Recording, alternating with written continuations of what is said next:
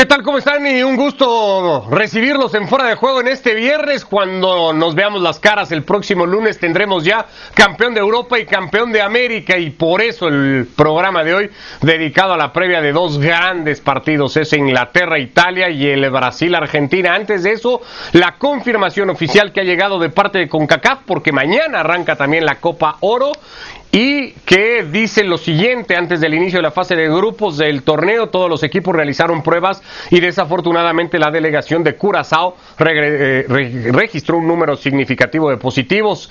A la luz de estas circunstancias, CONCACAF y la Federación de Fútbol de Curazao han acordado que el equipo no participe del torneo. Con base en esto, el Consejo de CONCACAF ha aprobado una propuesta para que Guatemala reemplace a Curazao. El primer partido de grupos contra El Salvador se va a jugar el domingo domingo 11 de julio. Estaba previsto que fuera ese partido mañana el que abriera el torneo en punto de las 4 de la tarde. Se recorre entonces al domingo y será solo México el que tenga actividad mañana frente a Trinidad y Tobago. Hablaremos de eso, lo tocamos si hay oportunidad. Fernando Palomo, Manu Martín, Dani Martínez igualmente y nos metemos ya directamente al previo del Inglaterra-Italia de la final de la Eurocopa. Se termina un gran torneo, un mes que ha sido maravilloso, Fer, y que pone cara a cara a dos equipos que han tenido desde su forma y desde sus intenciones un muy buen torneo, porque ninguno de los dos se podrá quejar de lo conseguido hasta ahora. ¿Cómo andas? Muy bien y qué gusto saludarles. Y sí, eh, desde sus formas, y bien dicho, porque son equipos al final de la historia, pero cada uno con sus maneras de llegar al arco y, y con sus preferencias de juego también, muchísimo más cauteloso, quizás guardando muchas más figuras. Y recuerdo una frase que escribió Jorge Valdano en un libro que publicó hace unos 25 años más o menos, eh, cuando justamente se llevaba a cabo la Eurocopa del 96, cuando Inglaterra llegaba a las semifinales de aquel torneo, hacía él referencia, Valdano, a los italianos. Decía que para ver lo mejor de los italianos había siempre que mirar hacia el banco y en Inglaterra me pasa lo mismo. Para ver lo que por lo menos creería Inglaterra podría poner en la cancha para hacer a su equipo uno más eh, brillante y espectacular, eh, pues sí, hay que mirar al Sancho que queda en el banco por lugar de, de Saka, hay que mirar al Phil Foden que queda en el banco por la preferencia de jugar con el doble 5 de Declan Rice y Phillips, pero le ha funcionado a Southgate. Hay cuestiones que se tienen que dejar al lado y hay que entender también que Inglaterra está siendo la Inglaterra que ha sido desde que Southgate los tomó al, o, tomó al frente de este equipo, que no ha cambiado, que esperar otra cosa es simplemente la ilusión que genera el talentoso grupo que convoca, pero no lo pone todo en la cancha. Y es respetable, claro está, y ahí han llegado con esas formas. Italia es otra cosa, ha cambiado desde la eliminación, ha jugado a otro, de eliminación para el Mundial de Rusia, ha jugado a otra eh, manera, incluso hasta contracultural a su propia historia y se ha metido con Mancini siendo un equipo que sí tiene muchas formas para llegar, que puede llegarte por los costados con los laterales, reducir esa posibilidad por la ausencia de Spinazzola, que puede llegar por dentro y entre líneas, por pasillos centrales con, con Varela, que puede llegar ahí con Berratti, si se suma, que Jorginho tiene como media punta o, medio centro, tiene llegada también, por lo menos a los linderos del área, y que le hace falta nada más encontrar con un despertar continuo de inmóviles. Luego todo lo demás es bastante eh, sólido, concreto, y es un equipo mucho más armado. Eh, ahora, con todo y esto, Dani, y este eh, juego conservador que ha mostrado Inglaterra, le ha permitido dominar y controlar todos sus partidos. Es cierto, un argumento será, bueno, contra quién ha venido jugando el equipo de Southgate, pero eso ha sido así a lo largo del torneo. El domingo, frente a la Italia de Mancini, puede ser, puede ser la primera vez que veamos a Inglaterra eh, en otro escenario de partido, perdiendo eso, la, la manija del encuentro que hasta ahora ha llevado siempre. ¿Qué tal, Rich? Un saludo para todos. Naturalmente, eh, es lo que va a buscar Italia, es lo que ha presentado en esta edición de la Eurocopa, en este nueva, nuevo vestido que se, está, que se está midiendo en el de dominar los partidos, en tener el balón, e incluso justamente fue en su peor partido cuando España por su inteligencia táctica, por la calidad con la que maneja el balón eh, los jugadores de Luis Enrique, le robó ese, ese protagonismo, esa manera de llevar adelante eh, sus encuentros. Y, se encontró un poco en dificultad, eh, incluso reconocido por, por Roberto Mancini. Yo creo que va a buscar exactamente lo que ha venido proponiendo en este europeo, y yendo a, marcar la diferencia teniendo el balón, eh, pero va a tener que tener mucho cuidado, porque el peso específico de las figuras de, eh, Inglaterra es, evidente, es distinto incluso a lo que he encontrado por ahora eh, en el camino. seguramente Varela va a tener que hacer de nuevo un trabajo de, de ayuda a Di Lorenzo para contener por ese lado a Sterling eh, seguramente mm, mm, Berratti va a tener que ser un poco más vertical eh, a la hora de, tener el balón, muchas veces lo tiene demasiado y entonces en ese lugar podría eh, jugarse más adelante la posibilidad de Locatelli, aunque yo creo que va a mm, jugar con los 11 que, salieron a enfrentar a España.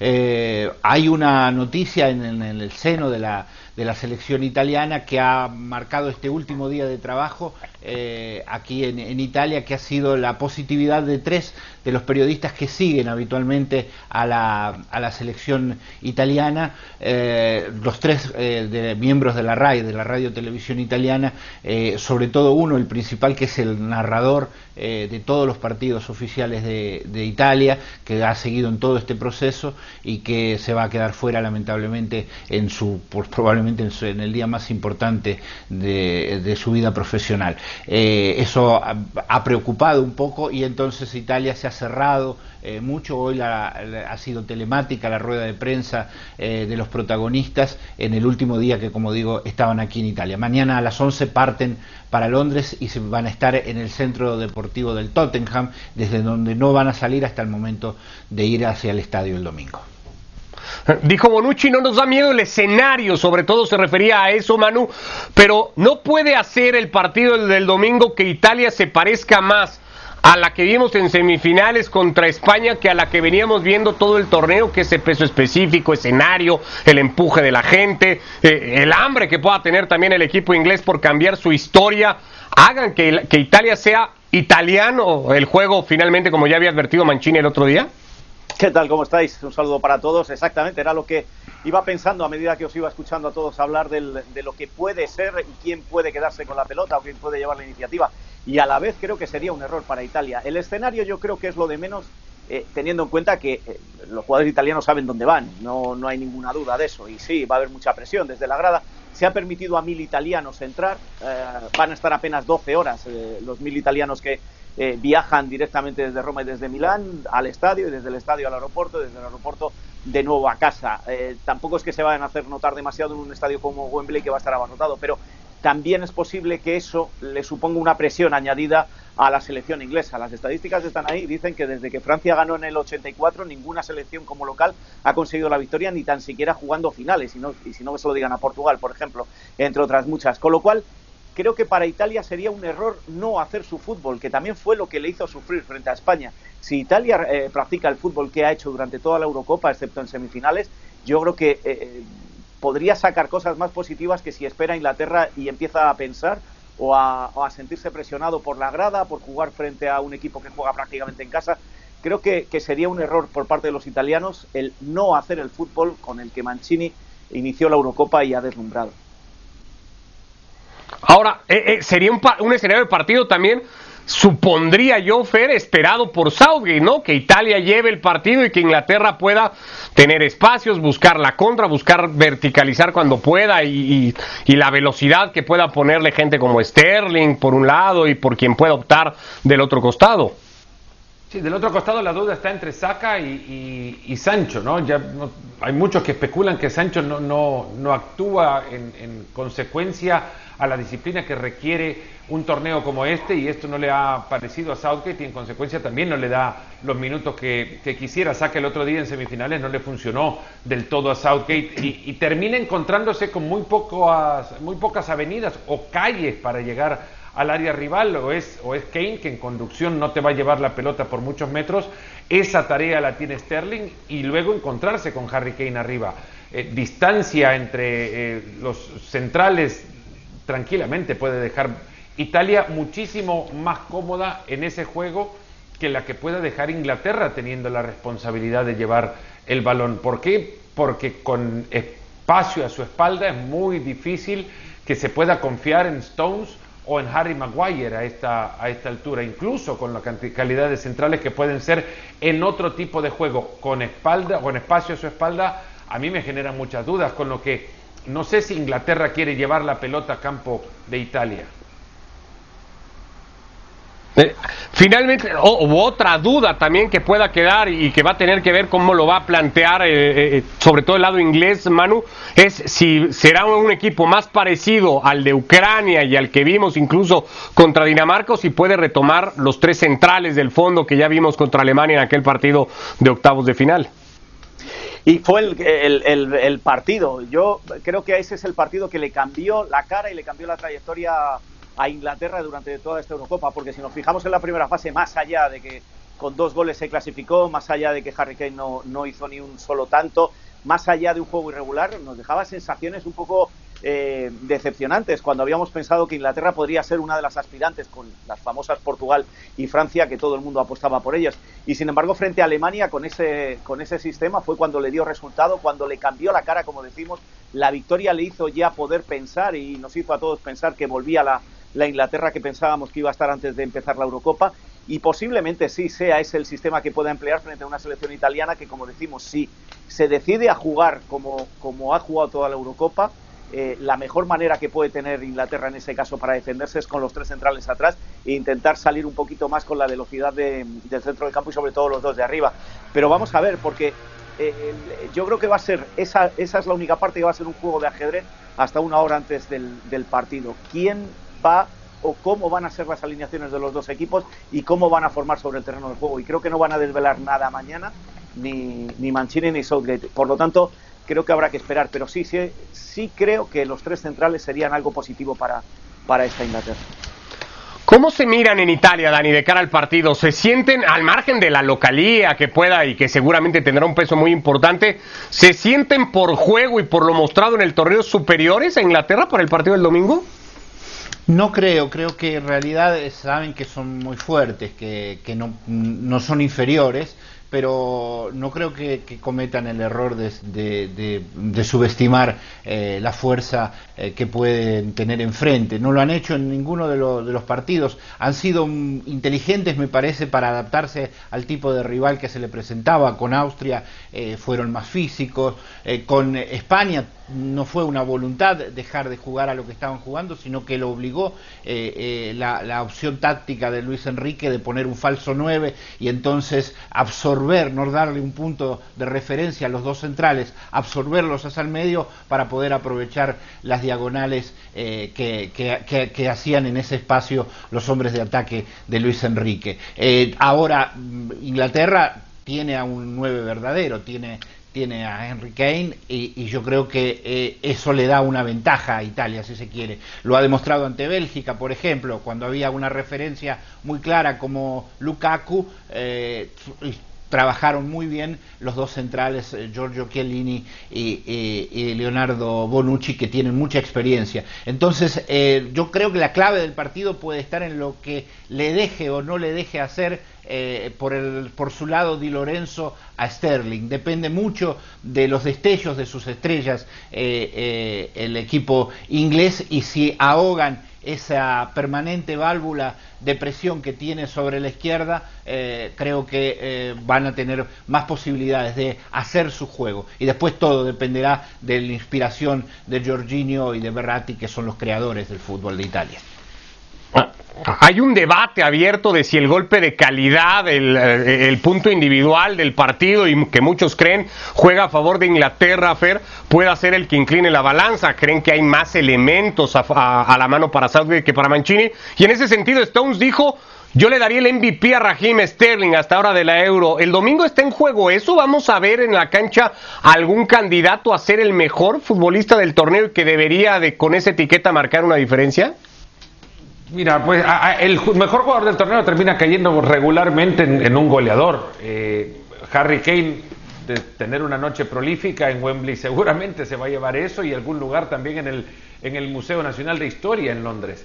Pero yo preferiría definir que es el mejor jugador de un equipo o para un equipo en una competencia como esta, es quien define un poco más el estilo de juego, quién le da a este equipo la intención o la idea. Y de un lado está Sterling y del otro está Jorginho. Son jugadores que definen uno en el equilibrio, el italiano, el ítalo brasileño, y el otro en el desequilibrio. Eh, pero eso va a ser muy difícil que, que, se vea porque no termina siendo tan mediático. ¿no? Va a ser aquel jugador que convierta más goles y, y del lado inglés es mucho más fácil encontrar a uno, del otro lado italiano, que es lo que ha sido su gran fortaleza, es el colectivo, va a ser como aquel 2006, definir a uno que defina su estilo de juego. Por eso lo ganó Canavaro en el Mundial y ahora habrá que encontrar o quizás ver la figura de Jorginho como ese que por el equilibrio de las líneas italianas es el que más resalta para definir.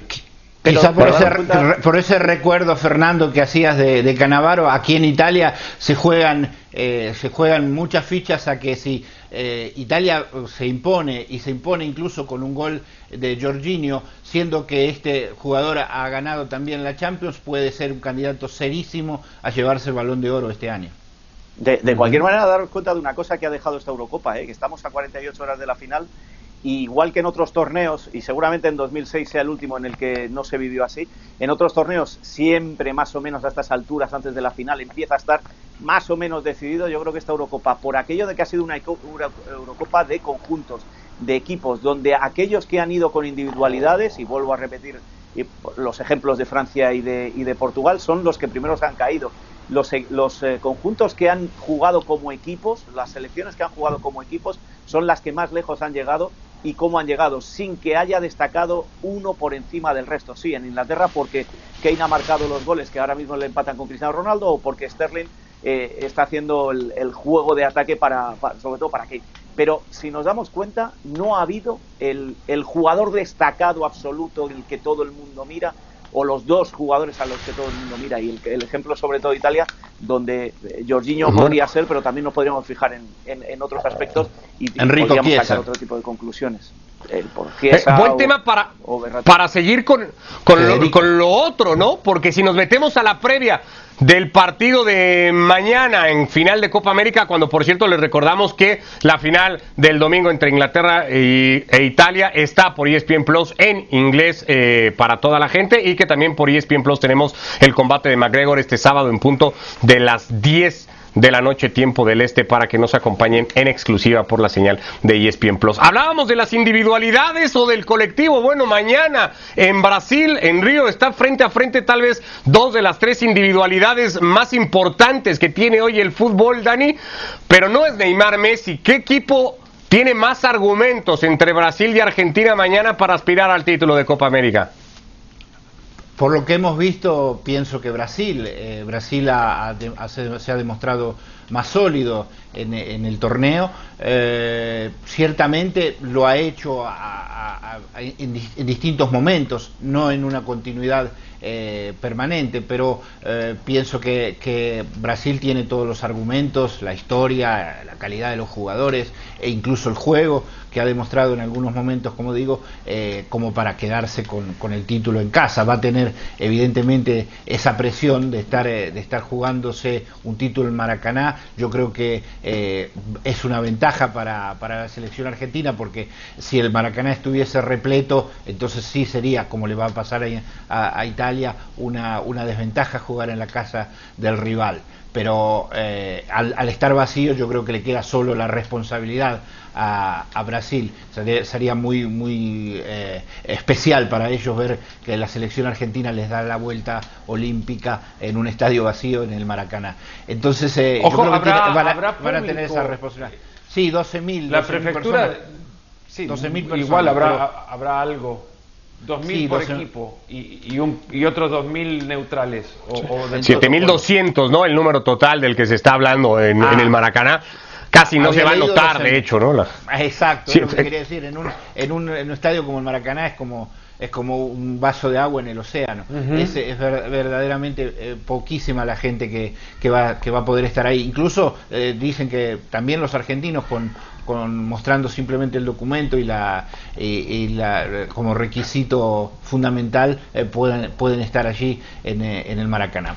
Podrán comprarla, eh, obtener la localidad, que en, en, este caso es gratis, para poder ver esta final. Pero aparte este, este detalle del poco público nada de público que pueda haber, la responsabilidad seguirá siendo para Brasil. El, por el lado de Argentina, yo creo que si es bien es cierto, ha mostrado más el equipo brasileño, tiene también eh, sus momentos para, para poder decir, eh, y si encuentra un Messi en el nivel estelar, en el que lo hemos visto también por muchos momentos de esta Copa, creo que también tiene todas las posibilidades para llevarse la victoria. 2007, el último antecedente de una final entre estos dos, 3 a 0 lo ganó Brasil. Si hace un mes pensábamos, ver cuánta distancia podría haber entre el equipo de Tite y Scaloni, a lo mejor alguno decía, bueno, pues es de un 3 a 0 más o menos. Eso lo ha recortado y Argentina llega a plantear mañana una final mucho más igualada. El torneo ha definido que la distancia se ha cortado, porque es cierto que, Brasil uno empieza a coleccionar a los futbolistas y se va creando una ilusión. Eh, en, la cabeza de la posibilidad que tienen los futbolistas brasileños de, al juntarse, jugar como un colectivo excepcional y te vas dando cuenta que hay muchos otros factores que afectan también el eh, funcionamiento de un equipo, sobre todo es el estado de ánimo. No olvidemos que este equipo brasileño en algún momento contempló no jugar el torneo. Venían agotados además de temporadas largas en Europa, agotados porque se jugó una fase de eliminatorias también, el desgaste que significaba la incertidumbre sobre el torneo mismo, la intención de no jugarlo. Tite en algún momento estuvo más afuera que dentro del, seleccionado brasileño y mucho de este agotamiento se les nota eh, en una fase de grupos en la que nunca meten el acelerador, juegan con desgano y suficiente para ganar los partidos que tienen que ganar dentro de esa intensidad y en los cruces directos sobre todo se, ha visto que es un equipo extremadamente vulnerable y muy volcado a la individualidad de Neymar o a cargar el peso del, del, ataque en la salida de Neymar. Es un equipo partido con Casemiro jugando mucho más cerca de los centrales que en el mediocampo. La distribución ya no la puede tener Fred en la mitad porque también deja muchos metros, no quiere soltarse de Casemiro. En consecuencia, te queda un equipo eh, ya sin Gabriel Jesús, que no va a poder jugar la final, un equipo cargado a que te lo defina empaquetado Neymar. Y si lo dejas acercarte, te van a hacer mucho daño. Pero lejos de tu arco, Brasil no es peligroso, es al contrario, extremadamente vulnerable, porque se ve agotado así y agobiado además. Pero podría parecerse o, ser similar lo de Argentina, ¿no, Manu? Alejar a Messi, también mucha dependencia sobre él y pocas garantías en su defensa. Claro, te digo esto rápido. Eh, Brasil jugando mal te puede ganar un partido. Argentina jugando mal es muy difícil. Imposible. sí, sí, prácticamente la, la sensación, eh, lo, que, lo que ha ido llegando es que eh, Argentina ha ido haciéndose más grupo sí, es Messi el referente y eso no lo va a negar nadie y, sería estúpido decir lo contrario. Pero también hemos visto o, se ha ido viendo, por lo que nos llegaba aquí a España, como que Argentina iba creando más grupo, además un grupo quizá más joven que el brasileño. Mientras ves a una selección madura, una selección hecha ya de hace tiempo como la, brasileña, como decía Pedro, que llega cansada y que llega con muchos problemas previos y que no ha hecho un buen juego, digamos, porque siempre se va buscando al, al líder, se va buscando a Neymar en, Argentina, aún buscando a Messi, se han visto otro tipo de cosas, se ha visto otro tipo de jugadores que a lo mejor hace un par de años ni, ni siquiera pensábamos que podríamos llegar a, ver ahí. Estoy pensando en, en, Paul, el, el, que ahora pretende el Atlético de Madrid. Quiero decir con esto que si, si hago caso a todo lo que ha ido llegando a España de esta Copa América, da la sensación como que Argentina llega más fresca y más hecha equipo que Brasil, que a pesar de ser un equipo consolidado, tiene el referente de Neymar y poco más arriba, porque lo, porque lo buscan así, porque lo buscan así, y además llega algo más cansado. Y ojo, eh, la presión de Maracaná, eh, aunque haya 12 o aunque haya 7, a los brasileños no les deja de ser una presión jugar en Maracaná una final. Sí. Eh, pasa algo curioso para hacer, y, volvemos al tema individual de dos futbolistas que acaparan muchísima de la atención mañana, Dani, como Neymar y como Messi, eh, dos gigantes del fútbol mundial que sin embargo con su selección han ganado bastante poco, ¿no? Casi que la medalla olímpica cada uno y no mucho más, porque Neymar no estuvo hace dos años para ganar Copa América. Eh, ¿Quién podría quedar más señalado de estos dos en caso de perder el partido? Mi sensación es que le, le, tocaría ese rol si se diese ese resultado negativo para Argentina a Messi, porque mm, eh, Neymar tuvo eh, la desgracia de perderse el Mundial en Brasil por una lesión previa a la, a la contienda. Eh, está más justificado, digamos, por, la gente.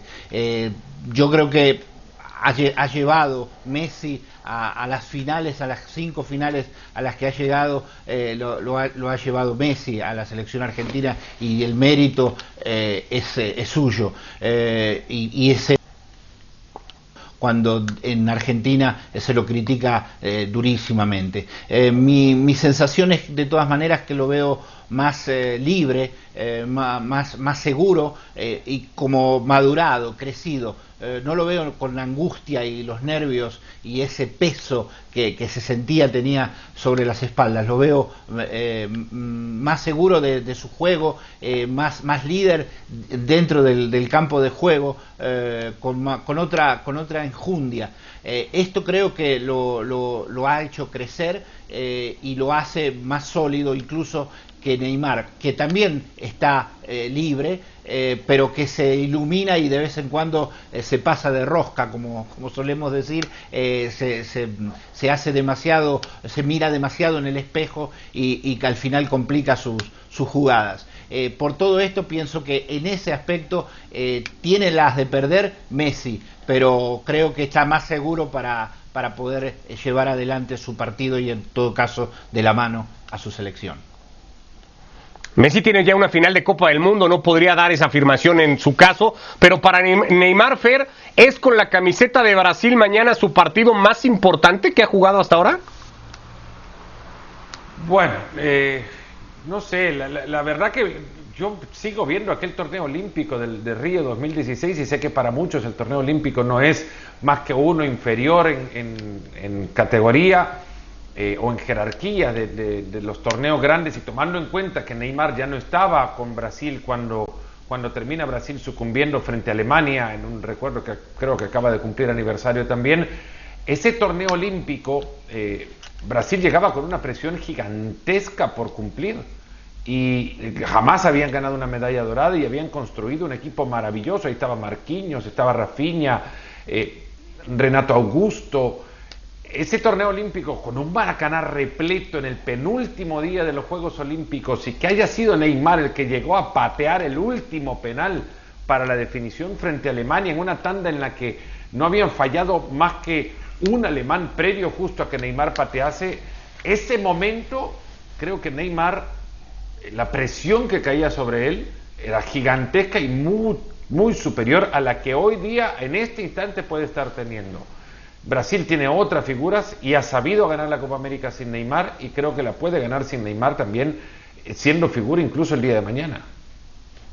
¿Es favorito Brasil, Brasil mañana? Brasil no necesita Neymar para ganar el título. Messi, Argentina sí necesita Messi para ganarlo. Sí.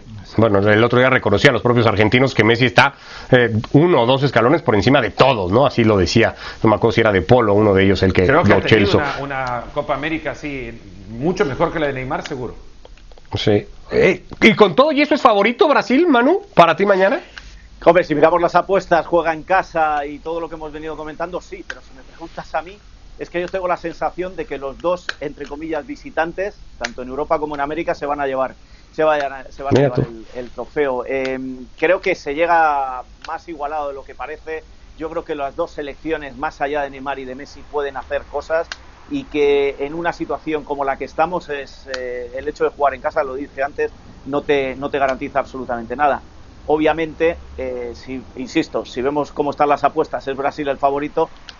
Yo, en un año donde nos estamos llevando tantas sorpresas y donde se están cayendo tantos tópicos futbolísticos, creo que, que esto se lo puede llevar a Argentina y, poner fin a la sequía desde el 93, cuando Argentina ganó su última Copa América, su último título ah, en selección mayor. Desde entonces no ha podido volver a ganar. Bueno, mañana tiene una buena oportunidad de hacerlo, ni más ni menos que ante Brasil y en el Maracaná. Eh, ¿Qué escenario ese y cómo cambiaron las cosas? Nos pasamos casi todo el mes fijándonos en la Eurocopa y resulta que no sé si por final como tal la de la Copa América resulta, pues eso, más mediática al menos con el Brasil-Argentina. Así llegamos al final de esta edición de Fuera de Juego un abrazo, Fer, Dani, Manu, abrazo para los tres. Cita próximo lunes. Acá vendremos ya con campeón de Eurocopa, con campeón de Copa América y con el torneo de la CONCACAF, el de la Copa Oro, ya también arrancado para analizarse. Que les vaya muy bien a todos. Gracias.